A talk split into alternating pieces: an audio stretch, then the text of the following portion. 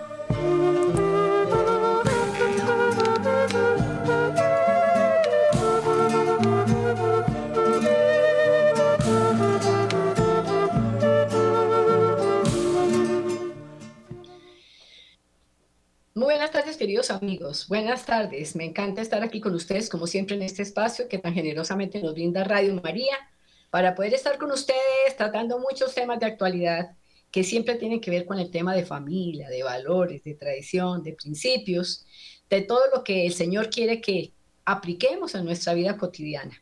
Y el punto focal de la sociedad es la familia, el hogar, y bueno, yo estoy muy preocupada y pienso que seguramente muchos de ustedes también, porque no tengo nada contra la comunidad LGBTI, X, bueno, no sé cuántas letras, pero sí me ha parecido un poco doloroso, ya pasó el mes de junio en el que se hizo mucho despliegue con banderas y con muchas eh, eh, señales en favor de la comunidad LGBTI que yo pienso que, que, ellos vivan su vida muy normal, como lo vivimos todos, pero que no se le haga tanta apología a ellos y se hagan tantas cosas que, pues, que no son del caso. Se convierten en lo que ellos llaman minorías eh, privilegiadas, porque es darle tanto auge a todas estas cosas.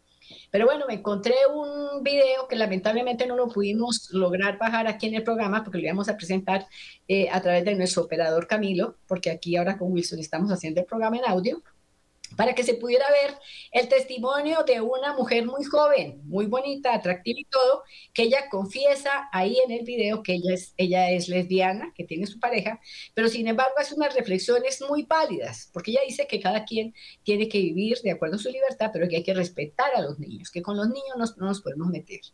Entonces, con base en esto, como el tema hoy vamos a tener muchos temas, quiero dar la oportunidad de que le escuchemos, porque es un testimonio muy interesante y como les digo, el video no se pudo bajar, pero ella textualmente está dando su, eh, su presentación sobre cómo queremos proteger y debemos proteger a los niños frente a todas estas ideologías que se les eh, pretenden imponer y distorsionar su mente y su corazón. Entonces, escuchemos. Como muchos de ustedes saben o de pronto han visto, pues yo estoy compartiendo mi vida con una mujer, yo estoy compartiendo mi vida con alguien de mi mismo género de manera romántica. Pero esto no quiere decir que ni ella ni yo seamos parte de la comunidad LGBT. No quiere decir que seamos parte del movimiento de la comunidad LGBT porque precisamente hemos ido descubriendo cómo todo el movimiento LGBT ha sido creado por esa pirámide para generar distorsión en la mente de nuestros niños, cómo realmente la agenda de la pirámide con todo el tema del movimiento LGBT tiene que ver con el llegar a la pedofilia, a la hipersexualización para que precisamente los niños pequeños eh, tengan distorsión en su mente y no se reconozcan naturalmente en lo que ya son naturalmente. Tiene que ver con toda la agenda del transhumanismo que precisamente tiene como propósito el desconectarnos de nuestra esencia, precisamente al generar disociación con lo que naturalmente somos, precisamente al generar todas estas tendencias artificiales para que nosotros cuestionemos lo que somos naturalmente y nos alejemos de nuestra esencia. Es por eso que quería pasar a hablar sobre este tema, porque obviamente yo sé que muchos de ustedes al verme con una mujer de pronto pueden pensar que yo apoyo todo el movimiento LGBT. Y aunque obviamente yo apoyo la libertad y apoyo que cada quien esté con quien ame, lo que no apoyo es el adoctrinamiento de los niños, lo que no apoyo es toda la agenda que está detrás Lo que no apoyo es todo ese movimiento que precisamente está hackeando la mente de los pequeños, está interviniendo en las semillas puras y orgánicas que son nuestros niños y generando un quiebre, porque la intención es romper el núcleo, la familia. Porque si la unión en el núcleo está clara y cada quien conecta orgánica y naturalmente con lo que es, pues no hay forma en que nos puedan seguir manipulando y corrompiendo. Porque la fortaleza está en el núcleo, en el origen, en la raíz. Realmente el estar yo con una mujer no quiere decir que yo tenga una etiqueta en específico ni que piense que los niños pequeños tengan que cuestionar su sexualidad o tengan que cuestionar su género. Cuando realmente, pues cuando nacemos o somos hombre o somos mujer. No hay otra opción realmente. Y entre más nos alejamos de nuestra naturaleza, más desconectamos con esa esencia. No quiere decir que no puedan haber casos específicos individuales de seres que quieran cambiarse de género, etcétera, etcétera. Pero lo que sí está intervenido es la agenda, es el movimiento, es la tendencia que quiere generar quiebres en la psique de los pequeños para así poder generar quiebres más grandes en la sociedad que nazca de esas pequeñas semillas. Y hago este video porque con los niños no, con los niños no se deben meter, deben dejar a los niños quietos.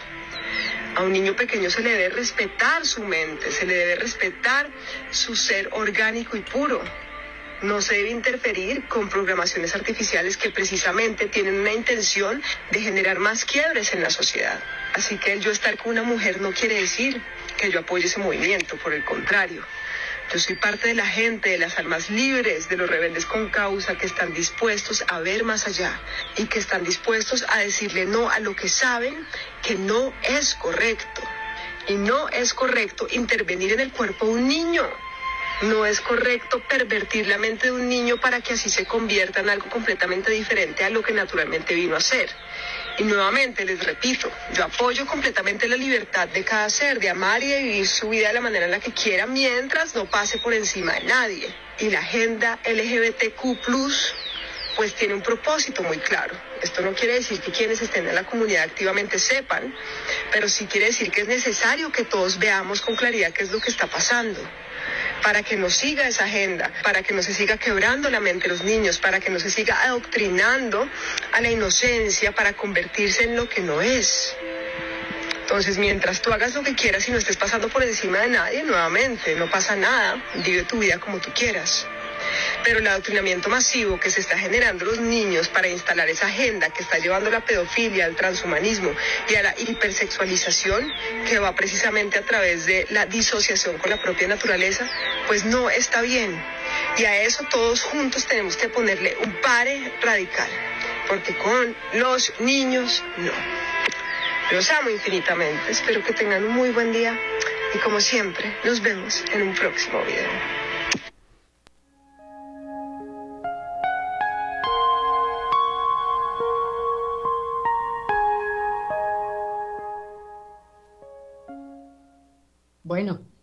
Ahora tenemos algo también muy grave, que muy bien esta, esta joven, eh, quien habla con una claridad mental importante, de verdad destacable, que ella teniendo su dificultad sexual, como lógicamente la tiene, sin embargo es muy honesta y es muy correcta de decir que todos nacemos sexuados y que hay que proteger a los niños.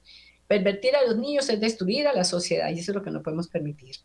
Pero una cosa que es de verdad grave, y en esto sea la oportunidad como hacer una denuncia, aun cuando las redes sociales y ciertos medios de comunicación se han manifestado, pero que es de una magnitud tremenda, porque es de Disney. Disney se ha asociado con una empresa que se llama Pixar. Y han sacado una película que recientemente están presentando en todos los teatros como cosa muy normal, pero ahí en Los Cuatro Elementos, que es la película de Elementos, Elemental creo que es, no recuerdo el título, pero bueno, ustedes saben muy bien a cuál me refiero, sacan a una figurita, a un personaje que dice no binario. Y no binario quiere decir que no tiene identidad sexual. Y eso es totalmente contrario, es más bien una apología a la ideología de género. Esto está siendo financiado por organismos muy importantes con mucho capital. Y ese deseo de variarle el sexo a los niños tiene como objetivo el que los niños cuando llegan a grandes quieran cambiar de sexo, eh, se rebelen frente a la naturaleza que les da un sexo definido. Y esto hará que cuando se vuelva la mayoría de personas homosexuales y lesbianas, por precisamente ser seres que ya no pueden tener hijos porque han perdido su identidad por hormonas o por cirugías, por lo que sea. Entonces la población del mundo va a decaer de una manera espantosa y posiblemente esto llevará a la extinción de la especie humana. Quiero invitarlos entonces a que mm, escuchemos algo sobre este tema de la película que Disney está presentando. Así que los invito a escuchar este tema.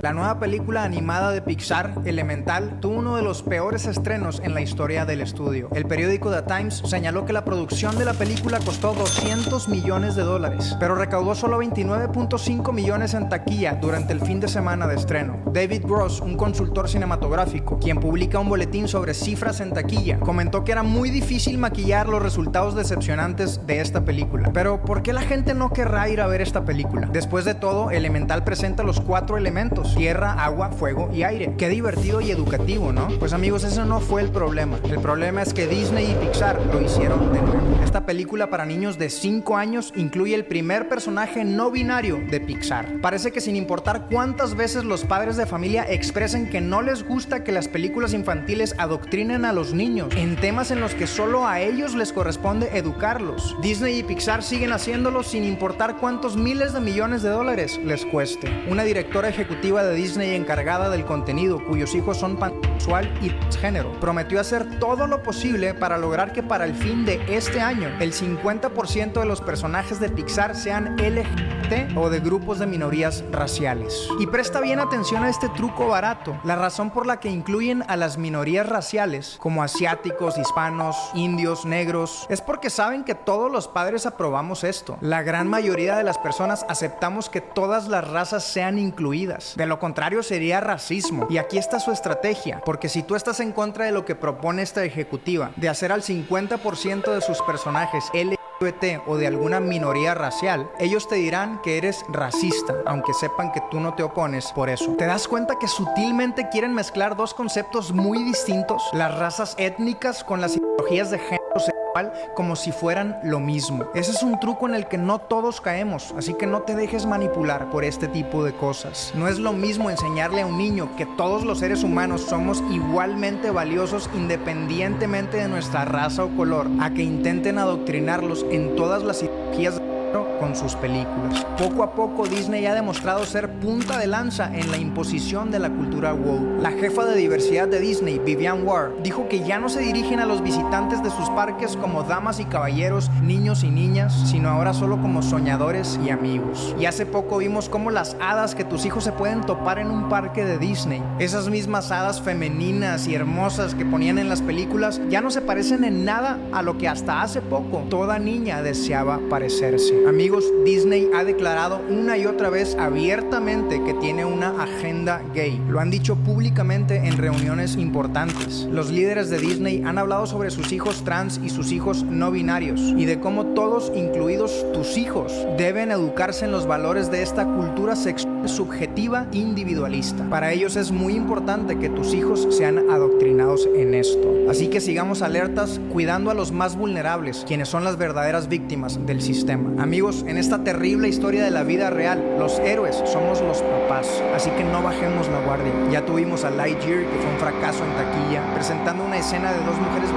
en una película para niños de 5, 6 y 7 años. Luego tuvimos Strange World en el 2022, dirigida también para niños pequeños, presentándoles un romance adolescente. Y yo me pregunto, ¿por qué Disney querrá que lleves a tus niños pequeños a ver un romance adolescente? Parece que esto ya no se trata de complacer a la audiencia. Porque amigos, si somos honestos, no existe una demanda real de los padres para crear una película para niños con un romance entre dos adolescentes. Ningún padre está exigiendo que hagan más películas así. Nadie se levanta un día pensando, necesito mostrarle a mis hijos de 4 y 6 años a dos adolescentes hombres queriendo besarse. Definitivamente es algo que mis hijos pequeños necesitan ver. Amigos, eso no existe, seamos realistas. ¿Dónde está el mercado que exige este tipo de cosas? Si este es el tipo de cosas que tú deseas enseñarle a tus hijos, llévalos a ver elemental. Pero si no deseas adoctrinar a tus hijos en estos temas, entonces deberías dejar de darle tu dinero a Disney. Y también a Disney Plus. Mejor utiliza alguna otra plataforma que cuente con una sección infantil y proporcione un espacio seguro para tus hijos. Aunque apenas soy padre hace algunos meses, me he dado cuenta por muchos testimonios que he escuchado que ser padres no es tarea fácil en nuestros tiempos, especialmente cuando se trata de enseñarles a tus hijos los valores tradicionales, en un mundo que intenta imponerles en cada momento la idea de que estos son malos y pasados de moda. Pero no sé tú, yo pienso que no importa qué tan difícil pueda ser, mi hija vale la pena el esfuerzo.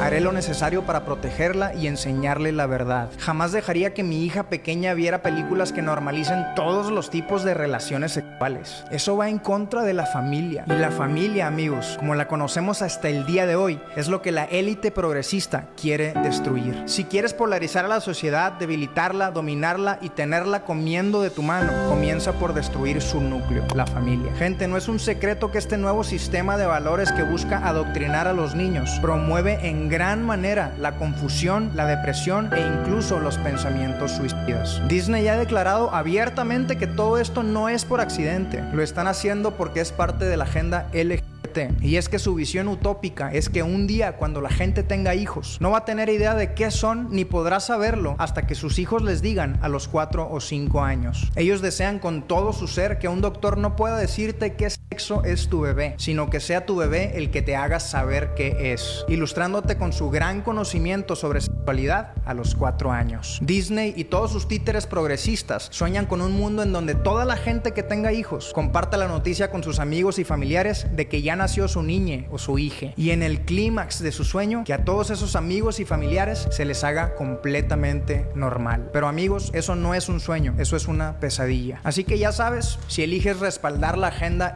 LGBT, al menos como padre y madre mantente informado de todo lo que esta promueve antes de llevar a tus hijos a ver este tipo de películas.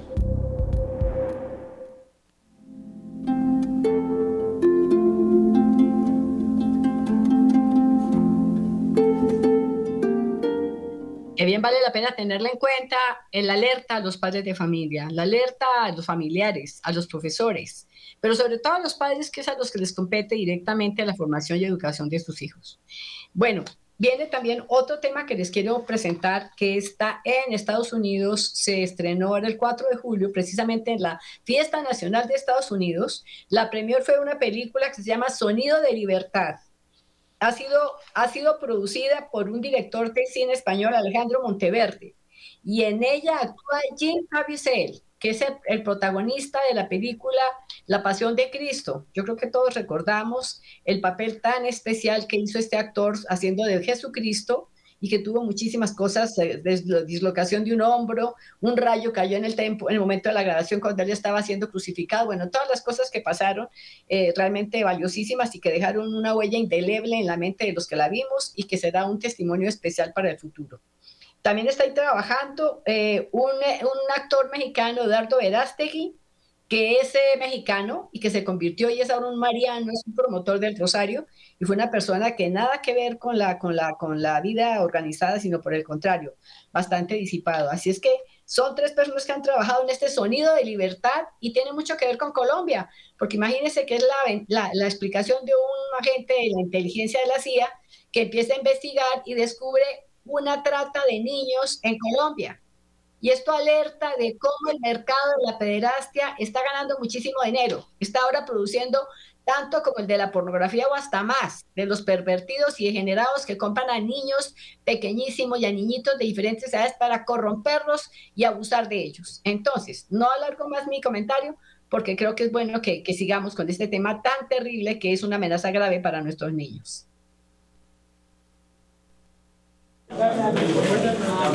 Casi 30 millones de menores han sido víctimas de la trata en los últimos 30 años, algunos con tan solo 4 años. Hace 6 el director Alejandro Monteverde vio un reportaje sobre esta industria que le cambió la vida. Ahí mismo el tema realmente me tomó y me sacudió el alma y supe que tenía que hacer algo al respecto y lo único que sé hacer es contar historias. A partir de ese momento Alejandro empezó a escribir una historia de ficción sobre el tema del tráfico de menores. Cuando llevaba un mes escribiendo, su productor lo llamó y le presentó a Tim Ballard, que se convirtió en la inspiración de la nueva película titulada Sonido de Libertad. En principio iba a estrenarse en 2020, pero debido a la pandemia se retrasó hasta este año y Alejandro cree que fue una bendición. Mirándolo ahora con retrospectiva, el momento es perfecto, porque si hubiéramos sacado esta película antes, no creo que el público estuviera preparado para algo así, porque no estaba familiarizado con el tema. Y creo que ahora mismo la gente está muy familiarizada, no por la película, sino porque es un problema que va así, ahora está en todas partes. El actor Jim Caviezel, conocido por encarnar a Jesús en La Pasión de Cristo, es el protagonista. La película, que se estrena el 4 de julio, saca a la luz la historia de un hombre y el problema del tráfico de menores. El tráfico de menores es un problema muy, muy grave, pero también hay otro problema, que la gente buena lo sepa y no haga nada al respecto. Así que lo único que pido es que la gente venga y disfrute de la película. Eso es lo primero. A mí me gusta hacer películas que empiezan cuando termina la historia y cuando el público sale del cine es para sentirse lo suficientemente conmovido como para crear conciencia sobre esto, porque la concienciación crea el cambio. Alejandro dice que esta película pretende contar algo más que una historia. Busca animar a la gente a hacer lo que esté en su mano para combatir el tráfico de menores.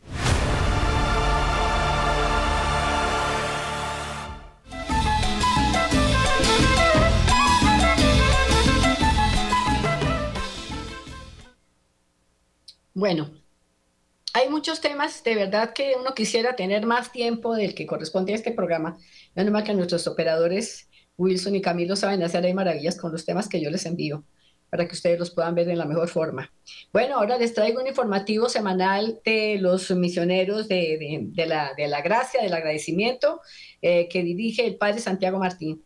No quiero que lo escuchemos porque trae temas muy difíciles que se están dando en nuestra iglesia alemana y que bien vale la pena que los conozcamos. Y finalmente está la reflexión del padre Santiago Martín hablando del futuro que se presenta en nuestra doctrina de la fe.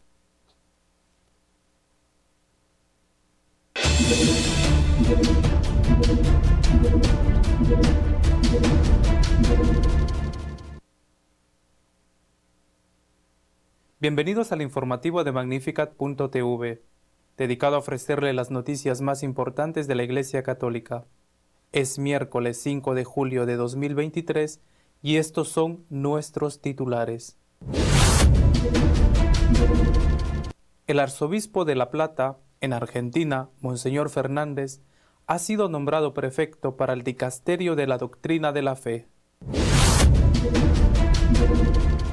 El número de apóstatas en Alemania ha aumentado un 45,4% con respecto al año anterior, llegando a la cifra de 522.821 personas en 2022. El cardenal Zuppi ha visitado Moscú como el encargado por el Papa de mediar para conseguir la paz en Ucrania. Se ha entrevistado con el patriarca ortodoxo Kirill. Judíos ultraortodoxos están llevando a cabo una campaña de acoso a los cristianos en Israel. Las agresiones van en aumento según pasan los días. La Corte Interamericana de Derechos Humanos ha pedido al dictador sandinista nicaragüense que libere al obispo encarcelado, Monseñor Álvarez. Monseñor Fernández, de 60 años, hasta ahora arzobispo de La Plata, Argentina, ha sido nombrado prefecto del Dicasterio para la Doctrina de la Fe. El arzobispo de La Plata, Argentina, Víctor Manuel Fernández, de 60 años, ha sido nombrado prefecto del Dicasterio de la Doctrina de la Fe. Sustituye al cardenal Luis Francisco Ladaria. El nuevo prefecto asumirá sus funciones a mediados del mes de septiembre de 2023. En la carta enviada por el Santo Padre al nuevo prefecto, le indica que le encomienda una tarea que considero muy valiosa. Tiene como finalidad central custodiar la enseñanza que brota de la fe para dar razón de nuestra esperanza, pero no como enemigos que señalan y condenan. El dicasterio que presidirás en otras épocas llegó a utilizar métodos inmorales, fueron tiempos donde más que promover el saber teológico, se perseguían posibles errores doctrinales. Lo que espero de vos es sin duda algo muy diferente. Se desconoce si se refiere también a la época del entonces cardenal Ratzinger, prefecto para la Congregación para la Doctrina de la Fe, durante el papado de San Juan Pablo II. Te pido, sigue diciendo en la carta, que como prefecto dediques tu empeño personal de modo más directo a la finalidad principal del dicasterio, que es guardar la fe. Para no limitar el significado de esta tarea, hay que agregar que se trata de aumentar la inteligencia y la transmisión de la fe al servicio de la evangelización, de modo que luz sea criterio para comprender el significado de la existencia, sobre todo frente a las preguntas que plantean el progreso de las ciencias y el desarrollo de la sociedad. Es más, sabes que la Iglesia necesita crecer en su interpretación de la palabra revelada y en su comprensión de la verdad sin que esto implique imponer un único modo de expresarla. Es bueno que tu tarea exprese que la Iglesia alienta el carisma de los teólogos y su esfuerzo por la investigación teológica, con tal que no se contenten con una teología de escritorio. Las ya altas cifras de apóstatas en Alemania han sufrido un aumento espectacular este año del 45,4%, alcanzando una cifra de 522.821 personas. Más de medio millón de personas abandonaron la Iglesia Católica en Alemania en el año 2022. El número de renuncias a la Iglesia fue de 522.821, según ha anunciado la Conferencia Episcopal Alemana. Supera en mucho el récord del año 2021, con 359.338 en ese entonces. La Iglesia Evangélica también ha sido afectada por una enorme ola de renuncias y perdió 380.000 fieles. Al final del año pasado, un total de 20.973.590 personas pertenecían a la Iglesia Católica en Alemania, junto con las defunciones, las incorporaciones y las readmisiones esto representa una disminución de 708.285 miembros de la Iglesia Católica. El número de incorporaciones se mantuvo relativamente constante, con 1.447 frente a las 1.465 del año anterior, mientras que el número de readmisiones disminuyó ligeramente de 4.116 a 3.753. La Iglesia Evangélica en Alemania ya había presentado sus estadísticas en marzo. También el número de personas que abandonan la Iglesia aumentó mucho y ascendió a 380.000 personas, un 35,7% más que en 2021. En total, alrededor de 19,1 millones de personas pertenecían a una iglesia miembro de la Confederación Luterana en 2021. Esto representa un descenso del 2,9%. El cardenal Zuppi se ha entrevistado con el patriarca ortodoxo Kirill en el ejercicio de la mediación para lograr la paz en Ucrania, encargada por el Papa. El cardenal Zuppi, enviado por el Papa a Ucrania y Moscú para intentar mediar una solución que ponga fin a la guerra, se ha reunido con Kirill, patriarca de Moscú, por parte de las autoridades civiles, el cardenal fue recibido por Yuri Ushakov, consejero del presidente Putin. El trabajo común de las iglesias, al servicio de la causa de la paz y de la justicia, ha centrado la conversación entre el patriarca Kirill y el cardenal Supi, enviado del Papa a Moscú para aliviar las tensiones del conflicto en Ucrania. Es el primer encuentro de Kirill desde el inicio de la guerra con un representante directo del Papa, después de que se desvaneciera la hipótesis de una reunión entre él y Francisco en Jerusalén, que podría dar continuidad a la de Cuba en 2016, que terminó con la firma de una declaración conjunta. Los cristianos en Israel están sufriendo insultos y agresiones por parte de los judíos radicales. Las denuncias hasta ahora no han surtido efecto. Una preocupante serie de agresiones por parte de extremistas judíos está afectando a las iglesias y lugares sagrados cristianos en Tierra Santa. Estos sucesos han ido en aumento desde la asunción del nuevo gobierno israelí, liderado por Benjamín Netanyahu y respaldado por grupos religiosos ultranacionalistas, quienes han promovido una retórica hostil hacia la comunidad árabe.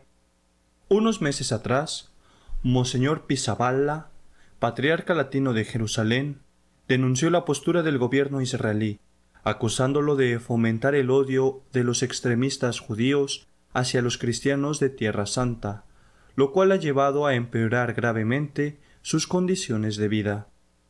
Desde la llegada del nuevo gobierno de extrema derecha, los ataques han aumentado significativamente. Los extremistas se sienten respaldados por sus líderes políticos y se sienten más audaces gracias al apoyo directo o indirecto de las autoridades. Así lo ha asegurado Youssef Daer, secretario ejecutivo del Centro Interreligioso de Jerusalén. Además, Daer ha destacado que los ataques contra los cristianos rara vez son perseguidos por la policía, y ha resaltado la presión que han sentido los cristianos para abandonar sus propiedades y marcharse. Se han reportado casos de ventanas rotas pintadas en las paredes, clérigos, monjas y peregrinos escupidos, negocios destrozados y profanaciones de tumbas. Desde enero se han registrado un mínimo de 11 ataques graves, casi el doble de los ocurridos durante todo el año pasado.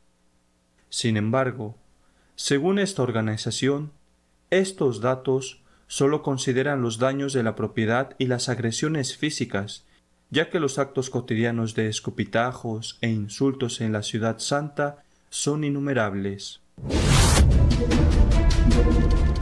La Corte Interamericana de Derechos Humanos ha pedido al gobierno de Nicaragua la liberación de Monseñor Álvarez.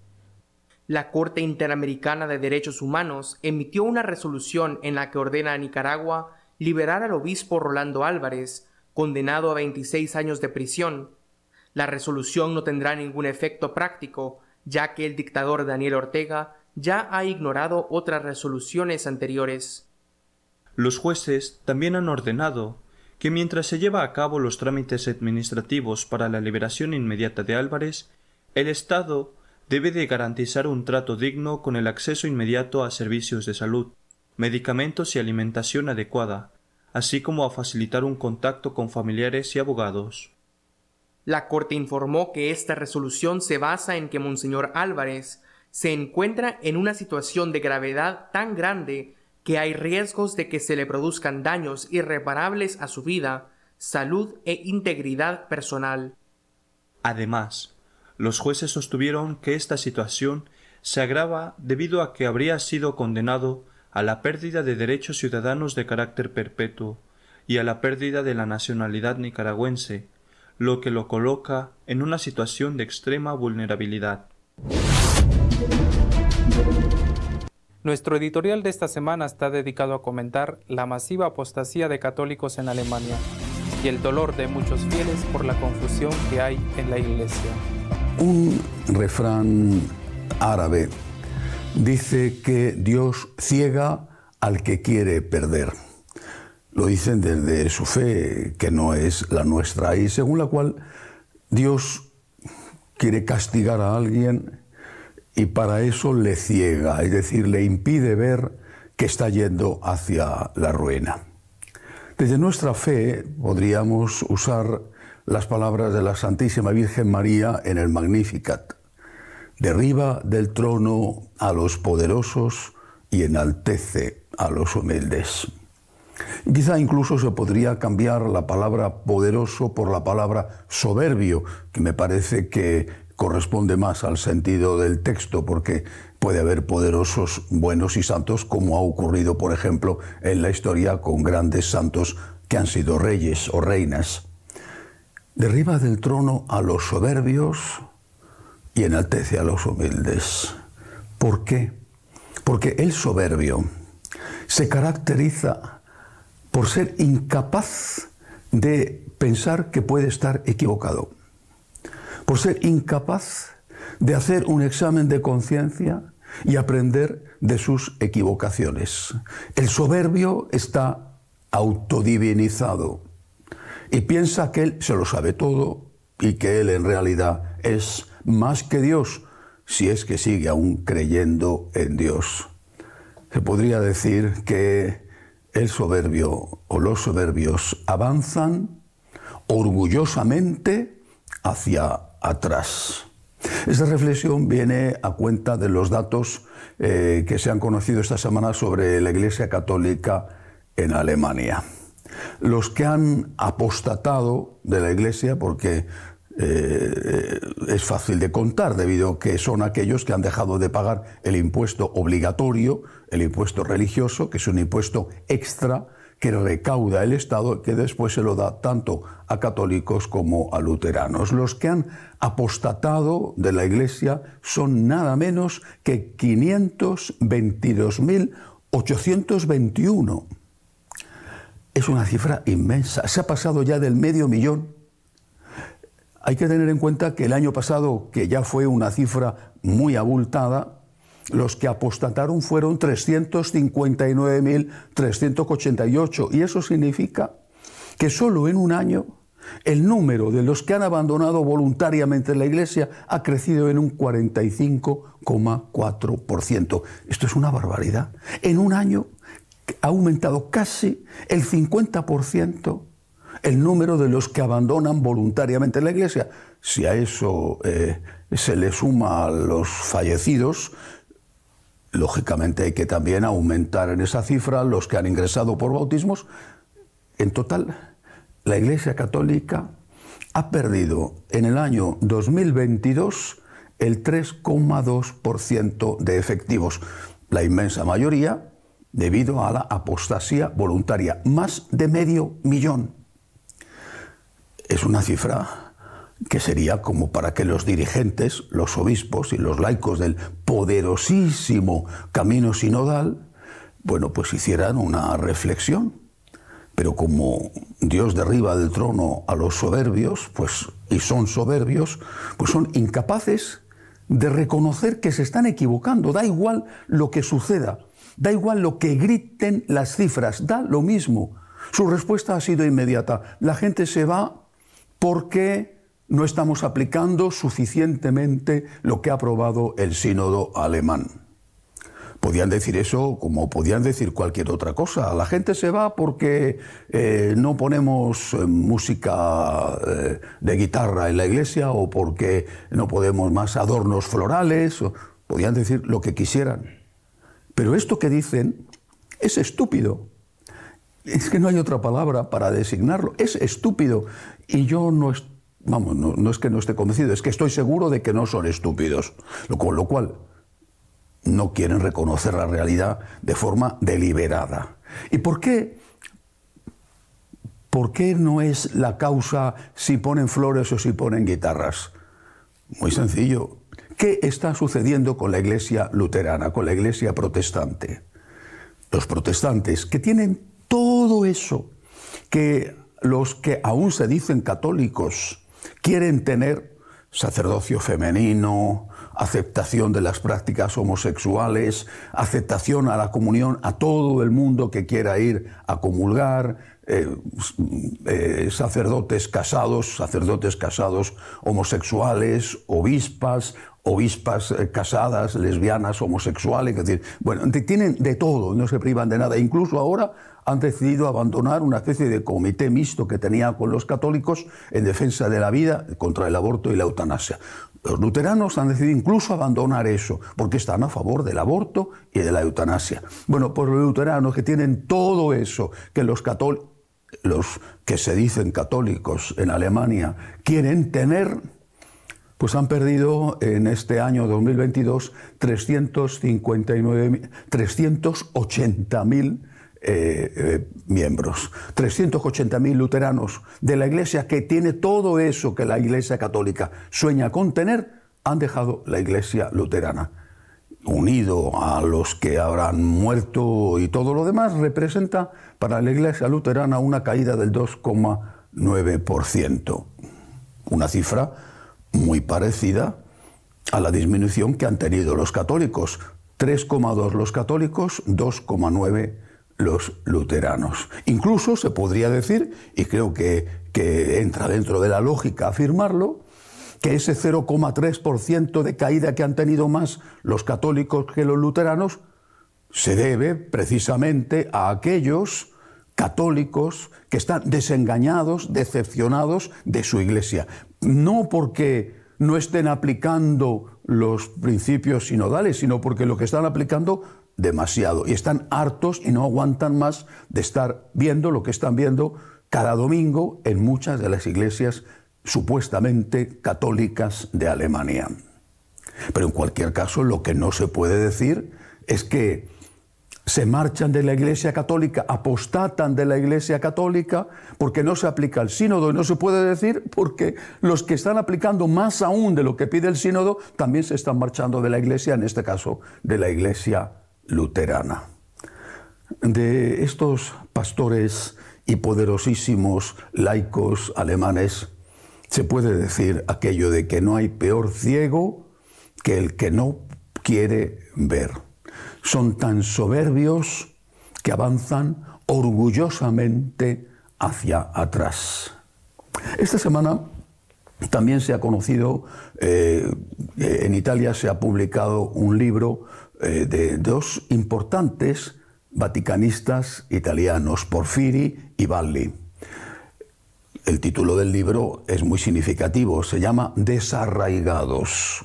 Bueno, quizá la traducción podría ser desenraizados, desarraigados. Porfiri, uno de los autores, escribe en el blog de otro importante eh, vaticanista, Tosatti, y dice lo siguiente a raíz de la publicación de este libro que ha escrito junto con Bali.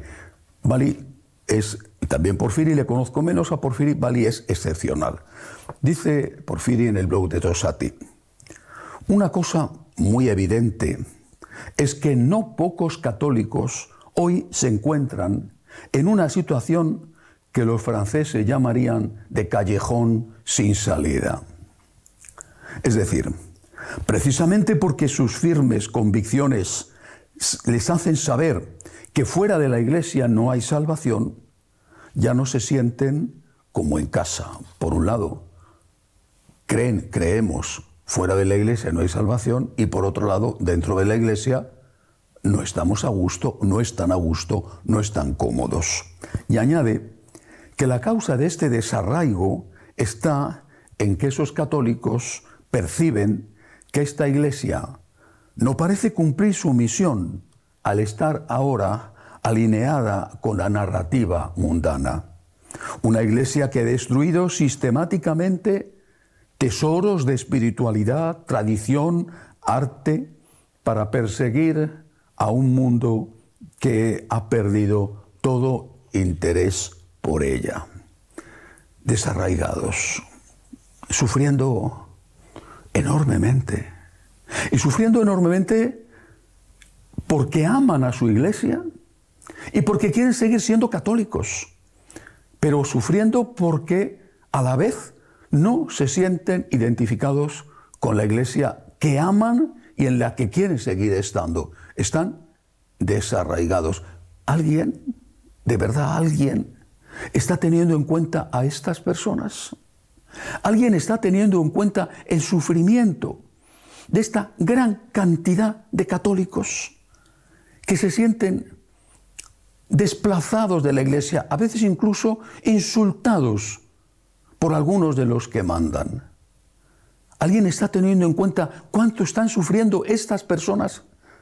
Porque parece que a nadie le importa el dolor que se está causando en este abismo de confusión en que la iglesia se está introduciendo. Por ejemplo, con el tema del sínodo. Yo estoy convencido, lo he dicho ya más de una vez, que ni en esta sesión de octubre ni en la del año que viene eh, se apruebe lo que se apruebe, se va a llevar a la práctica.